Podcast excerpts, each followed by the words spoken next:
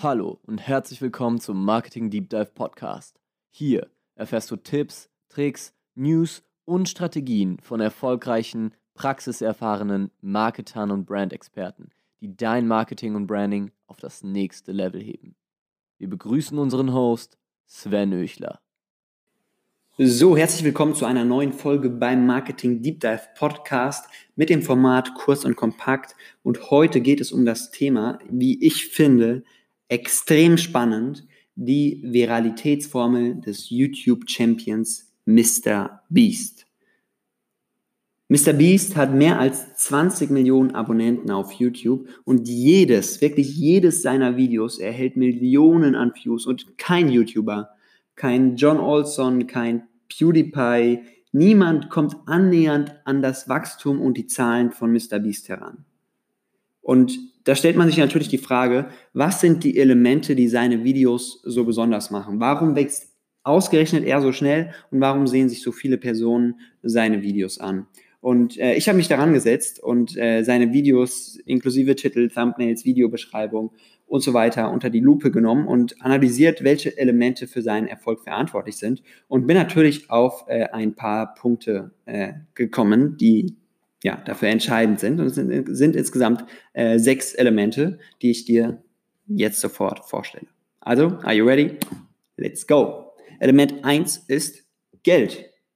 Dass Geld eine Rolle spielt, ist wenig überraschend, oder? Ich meine, kaum einen Videotitel findest du, also bei Mr. Beast findest du kaum einen Videotitel ohne ein Dollarzeichen und ohne eine große Zahl von Mr. Beast. Fast jedes Video handelt von Geld und meist in Form von einem Wetteinsatz, oder ähm, einem Geschenk für quasi besondere Anlässe. Also er verkauft dann beispielsweise, äh, er verschenkt dann beispielsweise 100.000 Dollar für äh, denjenigen, der es am längsten schafft, in dem Kreis zu stehen. So ähm, ja, benutzt er das Geld einmal in den Videos selbst, aber natürlich auch im Thumbnail und im Titel. Element 2 sind Promis. Oft, wirklich oft kommen in Mr. Beasts Videos äh, andere YouTuber, Influencer oder Promis vor, äh, die er natürlich sehr, sehr prominent im Titel oder auf dem Thumbnail äh, platziert.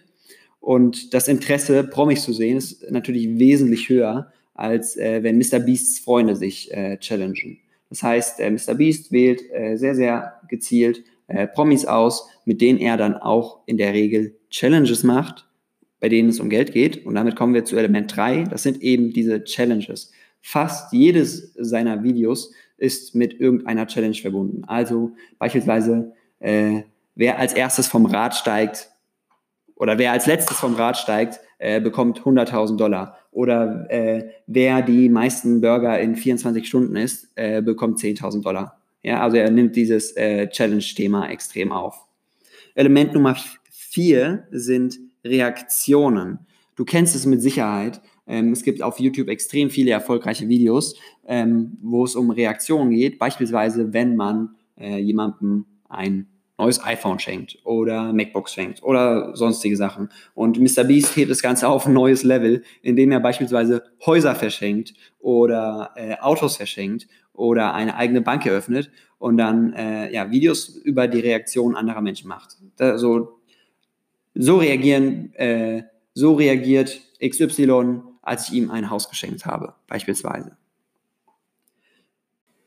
Ja, Element Nummer 5 ist Drama und das findet weniger in den Titeln statt. Das ist, finde ich, sehr, sehr schwierig, Dramaturgie alleine mit einem Titel oder einem Thumbnail aufzubauen. Aber er macht das Ganze natürlich extrem gut in seinen Videos, äh, indem er ja dramaturgisch aufbaut, wie man es im Deutschunterricht gelernt hat, äh, wie er mit äh, ja, Höhepunkten spielt und äh, aber auch Tiefpunkten spielt, äh, dass man ja kurz vorm Scheitern ist, aber es dann doch am Ende natürlich schafft, dass äh, die Challenge gewonnen wird oder äh, die, die Reaktionen aufgefangen werden und so weiter.